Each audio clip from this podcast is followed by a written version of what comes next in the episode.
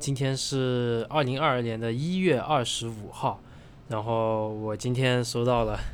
这一台机器，这一台是佳能的 R 五 C 这一台相机。那现在它还是属于保密阶段，虽然说它是在海外已经发布，但是在国内现在还没有正式的呃发布和上市的日期啊，所以就还属于保密阶段。我用这个黑胶布把它的这些 logo 都贴住了，但是虽然这 logo 都贴住了，这一个。这个很显眼的这个红色的快门按钮，其实如果如果真的在外面遇到人，别人可能一眼就能看出来，就懂的人会一眼能看出来它是什么机器。Anyway，这个我现在还没有带它出去拍，我刚刚拆开快递，刚刚才收到这机器。然后我在二十九号就要把它寄回去，所以我其实满打满算的话，只有三天的时间来测试和使用这个机器。所以就是这期视频它不会是一个那种很详细的评测啊，但是会是我上手它的第一体验和第一印象啊。我觉得这一个也会是一期非常有意思的视频。那我们就一起来来聊一聊这台相机吧。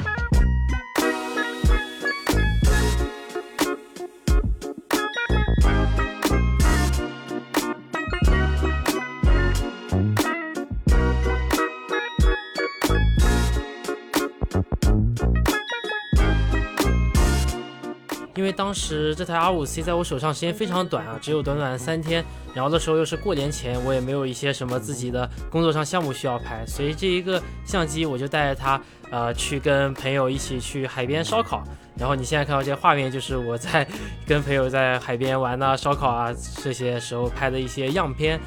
啊，所以这些样片呢，其实也在一个程度证明了，就 R5C 这台相机啊，它跟传统的那种电影机不同，它虽然有着这个呃 8K 六十帧这种电影机的参数，但它是一台你其实可以带出去啊带出去玩的这么一台相机。它的这整个机身呢，大小什么的也就跟正常的微单差不多，然后甚至是比像 S1H 这种巨型微单啊还是要小不少的啊，所以就是这个机器。带着其实还还可以，就是我不会带我的 Red Komodo 去像 拍这种东西，但是，呃，这个 R5C 还是可以接受的，就跟我平时带 x T 四出去感觉差不太多。那大家也可以看出来，这个视频是由两部分组成。那一部分就是在过年之前，我刚收到这个 R5C 这台相机的时候，那时候这个 R5C 在国内还属于保密阶段，当时也不知道它具体上市日期是多少，然后也不知道它的售价是什么，都不知道啊，那些具体信息都不知道。然后当时就只能在拿到这个相机的短短三天之内，然后赶紧先把当时第一印象上手这个反应啊，给大家拍一个这么视频，但是一直都不能发。然后直到现在这一个 R5C 正式在国内发布了那个视频才。终于能发出来。那我现在在录的这段视频呢，就是在发布这个视频的前一天晚上录制的啊，所以这个这期视频其实包含了两个时间段的我，我觉得这还挺好的。一是你能看到，呃，我真正的非常真实的第一次拿到 R5C 上手这么一个体验，然后第二个是，嗯，当时因为刚拿到 R5C 的时候属于保密阶段，很多具体的参数还有售价都没有公开，所以的时候我也并不知道一些东西，但现在我知道了，所以我可以结合这一个多月以来的这些信息，然后以现在的我的身份来跟大家，呃，仔细聊一聊这个 R5C 我对于它的看法。那我们接下来就还是请出之前的我来继续讲下去。啊，首先我拿到这个机器的第一反应其实是这个机器它的重量，啊，它很轻，对，它很轻。这个机器，这个机器比我想象中轻很多。因为我看，呃，它的官方图啊，还有那些，我其实感觉它会跟 C 七零差不多重，因为我以前之前用过 C 七零嘛，之前用过 C 七零，还拍过呃两个项目。然后我以前也是有用 C 二百的，就是我自己有一台 C 二百，原来有一台 C 二百，然后那个那种 C 系列的重量就是在我的脑海里面，就是它的它的哪怕 C 七零这种最轻量化机器，它也是很重的，呃，但是这台机器它很轻，它真的很轻，这个机器 这个机器，呃，感觉就跟就是我拿叉 T 四比，可能有点有点就是。就是它，它这个机器，它裸机的话，跟叉 T 四比叉 T 四要重一点点，但是差不太多，就是感觉像是个叉 T 四装一个五六一点二那种，就叉 T 四装个大一点镜头，就比这个机器装这个小镜头要重了。就它真的就是一个微单的重量，哦，比 S E H 要轻，应该是我我虽然没看数据，但是我凭感觉就知道，因为我以前用 S E H 拍过蛮多项目的，然后 S E H 那个拿的是非常非常扎实吧，我说就是高情商扎。八十，然后低情商就是重的要死的那个重量。然后就是这个机器的外观啊，我觉得其实可以很明显的看到这个机器外观，感觉就像是 R 五，然后后面加了一块就是这么厚的一块东西在后面的感觉啊。这个机械外观其实有点像把 R 五和 C 七零完全就是拍在一起的这种感觉啊。这一个机器，我觉得其实呃，你说好不好看吧？这个感觉，嗯。你说好看，它也不好看；你说丑吧，但也不至于，就觉得这是一个跟 C 七零差不多的感觉吧。C 七零我也觉得它就是属于在一个，就你你不知道该怎么评价它外观事情。那当然了，比起外观更重要是它的性能还有操控嘛。我觉得非常我喜欢的一个点就是这个，这一次它是把这个照相和视频分开来了一个。一个这个开关，这开关就感觉有点像叉 T 四上面的一个，就是你可以切换照片还有视频的这么开关啊。但是这一个不同的是，这一次这个开关很厉害的地方在于，如果你领到这个照片那边的话，它的这个操作系统就是跟 R 五一样的那种，就佳能以前 EOS 系列的操作系统。然后领到这个 video 就领到视频这一边的话，它就变成跟 C 七零和 C 二百一样的这种佳能电影系的操作系统。就是说它这个机器其实是。真正的一机双系统在里面，就这一点，我觉得真的非常的厉害。然后这一点就已经。就已经足够，就是有很强大理由来买这个机器了。真的，就是我自己，因为我最开始用的单反，就我的第一台单反是佳能的六 D，然后佳能的 EOS 系列的，就照片系列的那一个操作系统，我其实是蛮熟悉的。六 D 我用了很长时间，我至今还没有卖掉的机器。那机器我用了很长时间，虽然现在不再用了，但是，呃，我这个操作系统还是蛮熟悉的。然后 C 二百我也用了很长时间，然后佳能的这一个，嗯，就是电影系的电影机产品线的操作逻辑我也挺熟悉。然后这两个混在一起的话，就播到哪一边我都觉得哇，就感觉是回到当初的这种感觉。然后我觉得这个就太好了，就是你拍照的你不用去为了这个视频的功能，然后占里面的菜单，然后把菜单搞更复杂。然后拍视频的就是单纯的是用这个电影系的电影机的这个菜单逻辑。啊，这一点真的很棒，因为我最开始这个 R5C 不是很早就有传言吗？我最开始以为 R5C 会像是就是那种像你知道 A7S3 和 F 叉三的区别，就我以为只是换个壳，然后加个风扇就这种区别。因为 F 叉三其实我我我是很不喜欢 F 叉三这个机器的，说实话，如果给我的话，我会买 A7S 三不会买 F 叉三。当然了，我自己的优先选肯定是 F 叉六和 F 叉九啊，F 叉六我觉得是里面最棒最均衡的机器。F 叉三用的它是，你知道吗，F 叉三用的是跟 A7S 三一模一样系统，F 叉三连快门角度都没有，就连快门角度都没有机器，你怎么能把它叫做电影机？你摄影机都算不上，对吧？就是你你不能把它叫做一个视频专用机，如果你没有快门角度在里面的话。就有一些很细节，像这些东西就很麻烦。那 F 叉三跟 A7S 三一样，你插什么外置 HDMI，然后你要不就是没有参数的全屏显示，要不然就是一个四比三，你要裁剪一个屏幕之类。就是它有很多很多这种，你我我觉得它的操作系统就是 A7 系统，你完全不能把 F 叉三叫做是一个摄影机。对吧？然后就是，但是 我当时以为就是这个，也就是一个 R 五的风扇版而已。但是没想到，就是真的是佳能这次放大招，就没有没有挤牙膏，就是把整一个那个摄影机、电影电影机产品线的这个操作系统搬了进来。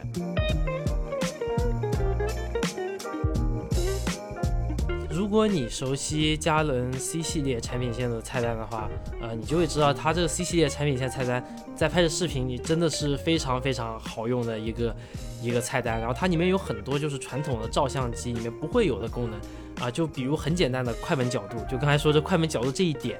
啊，这一点非常重要。为什么？你在如果你快门角，你用快门角度而不是快门速度的话，你在切换帧率的时候，你是不用管快门这件东西的。但是如果你用是快门速度的话，比如说你从二十五帧你切到五十帧，那你就要重新调整你的快门速度来符合这个一百八十度快门的这个法则，对吧？就是你用快门角度的话，就你就完全给机器做就行了，你就不用管这件事情了。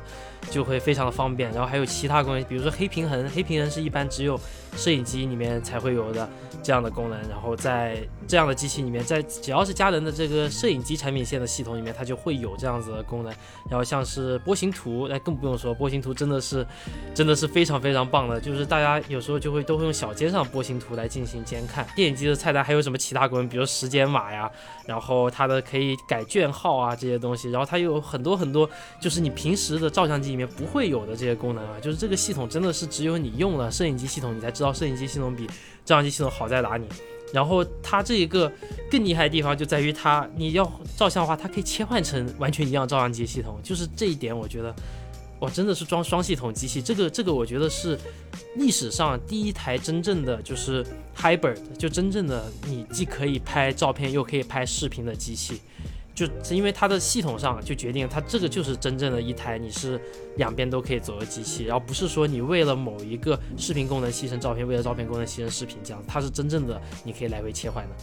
就就光这一点，就觉得就让我非常的开心，至少让我非常的开心。那说实话，你你现在看看着看着这这视频是用 Komodo 拍摄的，然后呃，这 Comodo 是我刚刚买的，刚买不到一个月，就刚买了三周的 Comodo。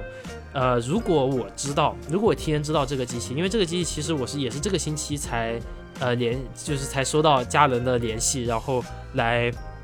评测或者说来寄这个机器给我玩一下的啊，当然了，家人他他只是寄机器过来，他对这个视频产出他没有任何的要求啊，他也没有要求一定要说什么之类的。就这个视频在你们看到之前，家人也没有看到过，就你你和家人一样是第一次看到这个这个视频，所以他们对我创作没有什么要求，只是说这个机器呃很开心可以提前拿到，要拿到手里面。然后如果我早知道就家人会有 R 五 C 这样机器的话，我觉得我不我不不敢保打包票说我会去买 R 五 C。不买 Komodo，但是我一定会等到这个机器出来和我上手完了以后，我才会去做买哪台机器的决定。但是我不知道，就很遗憾，我跟大家一样是是，就是当时是在海外发布的时候，我才知道家人有 R5C 这个机器。前前之前听了那些传言，但是我没觉得这个机器会有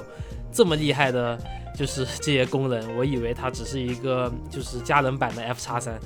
结果没想到它这么厉害。那除了菜单以外，这个机器本身呢，它有很多很多快捷键。然后它像这个 Cinema EOS 系列一样，它把每一个这个快捷键上面都标记了数字的这个编号。然后你在菜单里面可以改它所有的机身上面带编号的这些这些快捷键的功能。然后。就让人操控真的非常的爽，就我真的只是把玩一下它的这个菜单，然后设置了自己想要的这些自定义功能，我就觉得这个操控真的太好了。就比起现在我在用的这 Komodo 来说，Komodo 的那些很多功能它是没有快捷键的，Komodo 没有快捷键，你所有功能都要进到菜单里面来进行，然后只有几个在触屏第一界面你可以执行的这些功能，就会。挺挺麻烦的，然后，呃，我我真的就是这个机器拿到第一印象是非常好的，对我对这个机器印象非常的好。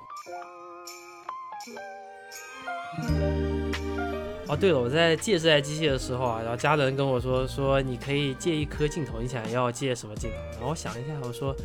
我想要借那一颗十六毫米 f 二点八，就是新出的那颗，算不算新出啊？就新出的那一颗十六毫米 f 二点八，一点点大的，很小巧的那一颗小镜头。因为我想用有一个非常小巧的轻便的超广角嘛，这样子我说不定还能用这个机器 vlog 什么的。虽然说 vlog 很明显是就是对吧？但是我觉得可能有蛮多自媒体的做自媒体的朋友会想入这个机器嘛，所以就我想搞了一个十六毫米 f 二点八那个小镜头。然后家人就说，呃，借不到那个镜头，那个小镜头。然后他说，我们给你换一个镜头吧。然后你猜他们换了什么？他们 他们给我换了一颗二十八到七零 f 二这一颗巨型的镜头，然后。然后我就因为我我是很清楚自己啊，我很清楚我自己，就是我是不可能带这么重的镜头出去拍东西的。然后更重要的是，这个镜头它是一个九十五毫米的滤镜口径啊，然后我没有任何九十毫米的 ND 滤镜，我的最大的 ND 滤镜口径是八十二毫米啊，所以这个镜头基本上就是，呃，除非是晚上啊，要不然这个镜头就无缘了。我觉得是我没有办法拿它来拍视频来测试，但是还是要谢谢家人啊，借了一个。这么贵重的镜头镜头给我，这个镜头蛮神奇的，就这个二八二八七零 f 二，挺厉害的。我觉得这个这个焦段和这个光圈蛮厉害。但是呢，现在这个机器上面的镜头，呃，还是变成了我自己的那一个福伦达三十五毫米 f 一点四，这一个小小的小小一点点大的这种镜头。啊，就熟悉我朋友都知道，我我特别喜欢这种饼干镜头，这算不算饼干？月饼镜头，去掉遮光罩以后还是很饼干，对吧？这个饼干镜头，就是这种镜头可能才是，呃，深得我心啊。这个镜头我加一个转接环，转个八二毫米的滤镜，哎，用这个镜头拍视频，哎，好香啊！就真的是这么小一个机器里面，你可以带出去拍八 K 弱，天呐，然后就是，嘣，就是真的是 mind blowing，脑袋爆炸。那既然都聊到画质了，那必不可少就是要拍一些静态的可控环境类的对比测试的视频。我拿这一个 R5C 跟我手上有的其他两台摄影机进行了对比。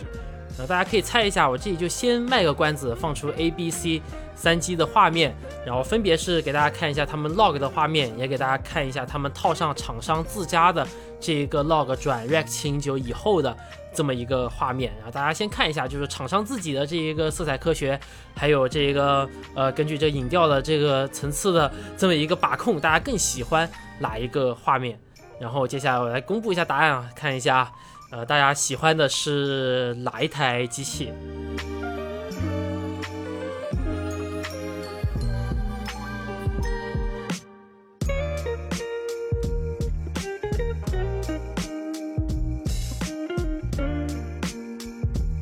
在这三台机器的对比里面，你就可以很明显看到德系厂商、美系厂商和日系厂商对于这个色彩影调，他们之间理解的这个区别。那当然了，这只是厂商自己的这么一个 Red 709还原 LUT，你后期调色还是你自己想怎么调就怎么调，对吧？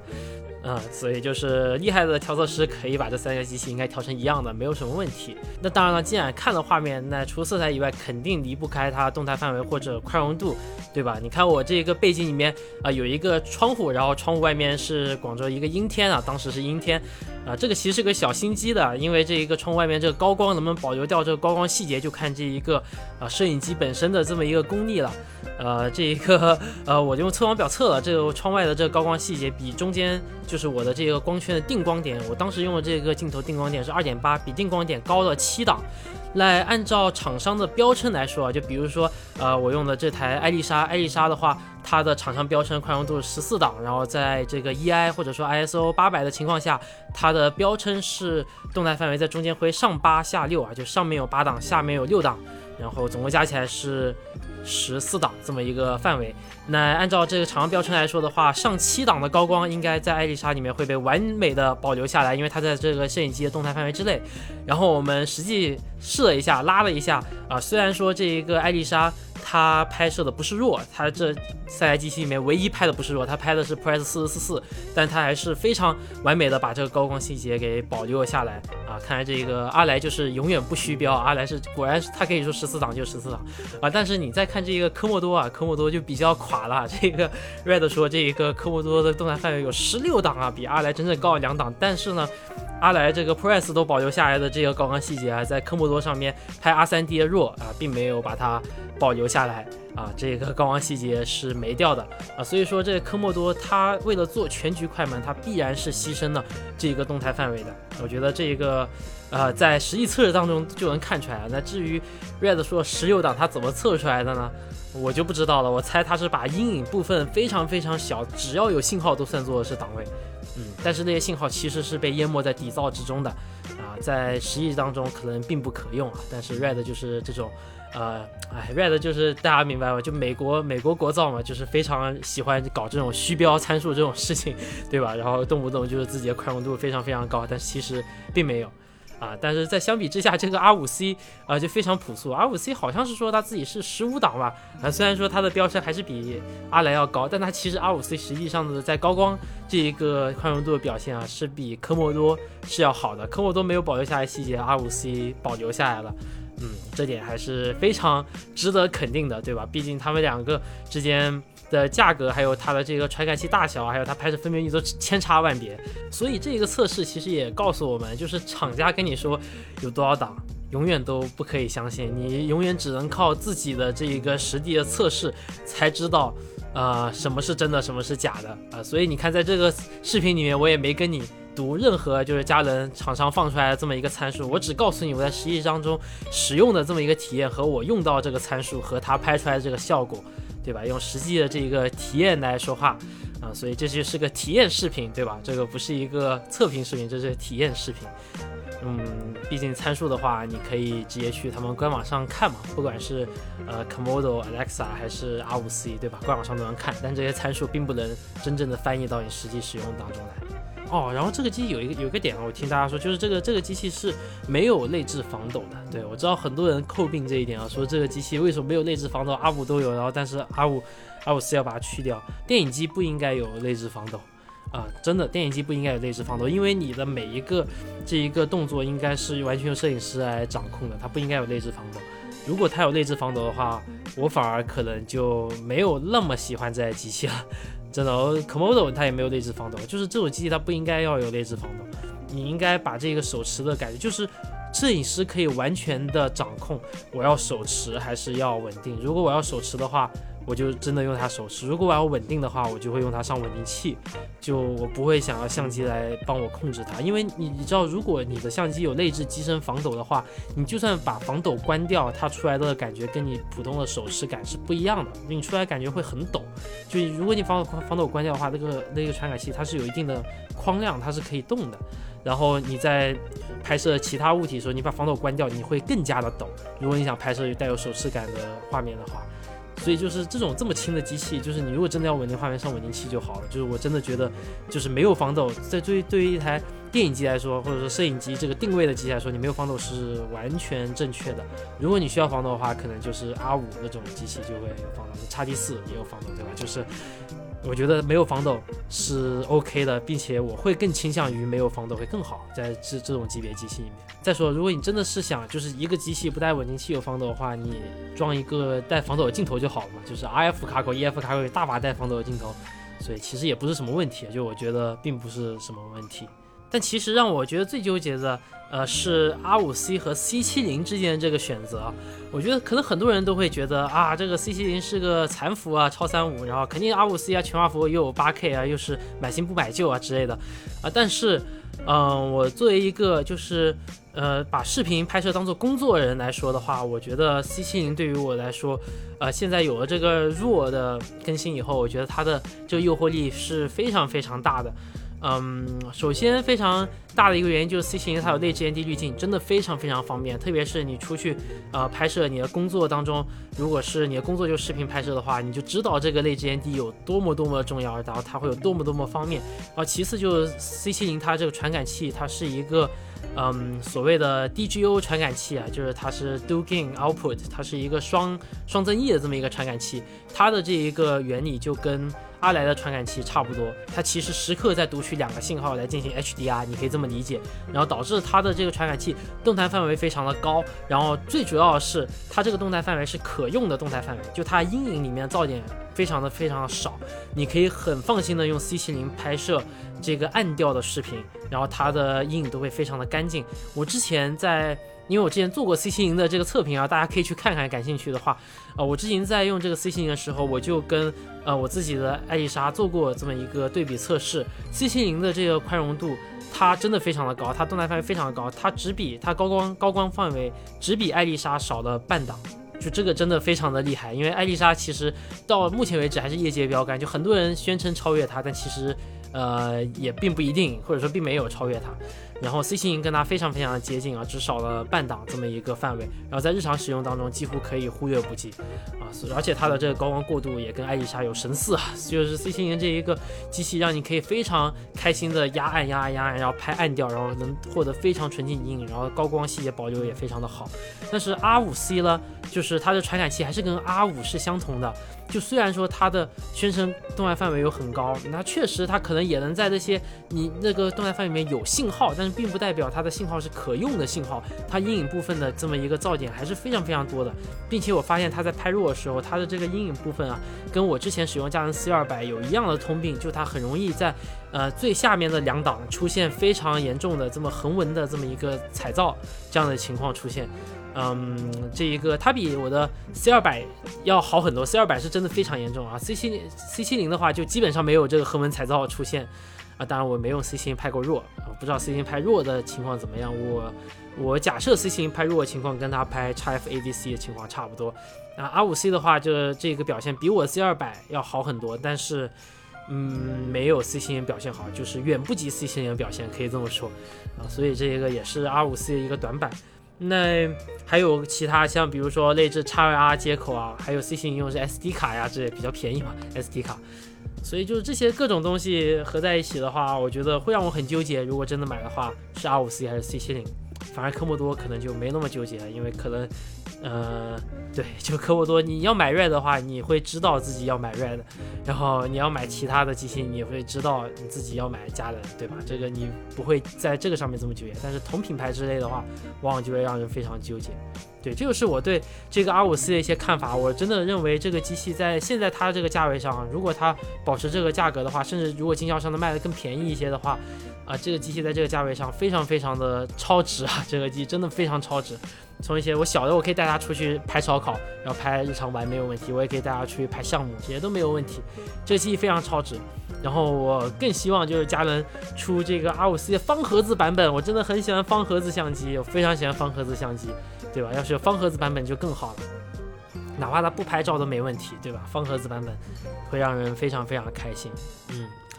然后其他的话就没有什么其他的要说了。我觉得这个 R5C 真的非常的棒，这个机器是让人眼前一亮的产品啊！很久很久，佳能没有给我眼前一亮的产品了，但这个 R5C 真的让人眼前一亮。然后在很多地方做突破，然后就现在的这个佳能和索尼看来，就感觉他们哎位置调转了，就感觉现在佳能真的开始又在进行创新和突破了。这一点。非常开心，反正不管是什么厂商在做这些创新和突破的事情呢，最后呃受益的都是消费者嘛，对吧？就是希望大家继续用力的竞争下去，好吧？继续用力竞争下去，然后看一下这一个其他厂商会做什么啊？对，最近这一个松下不是出了 GH 六嘛？GH 六也是一个让我非常感兴趣的这么一个机器啊，虽然它是 M 四三，对吧？但是我觉得 M 四三在今天还是有存在的价值的。嗯，对，然后这一个，呃，那个又扯远了，对吧？然后这个之后看其他厂商会有什么动态啊？就像松下的这个 S E H 啊、S E 啊这些很久了，它也没有更新。然后 S E H 现在这一个参数，对比起后出的这些机器来说，什么 A C S 三啊、加上 R 五 C 啊，嗯，这些机器来说的话，就是也有些落后了。不知道松下会有什么样的举动呢？那不知道这个，呃，我最喜欢的厂商之一啊，就是富士，它它会有什么举动？不知道。虽然富士我一直用它拍照。但说不定他的这个视频以后也会有什么动作的，不知道。嗯，很期待，很期待这些厂商们神仙打架。嗯，加油打！好，那这期视频，这期视频就到这里了。那我们下期再见，拜拜，拜拜。哎，本来这一期的周一闲聊，我是想，嗯，就不拍讲器材的这么一个视频的。因为前两期都是，就上两周都在讲器材，我想更想聊聊就摄影本身这些东西啊。但是呢，这个 R5C 这个视频也确实是上周佳能发布了 R5C 嘛，然后这 R5C 这个视频素材我一直拍着，然后一直在视频在硬盘里面攒着，它占我固态硬盘的宝贵空间，对吧？我把这视频做出来以后，我就可以把它卸载到我的 LAS 里面了，那我就不用占我的这一个固态硬盘的宝贵空间了。所以这这一期周一啊，咱们就？聊了这个 R 五 C，嗯，那也希望大家喜欢，然后我们下期再见，拜拜。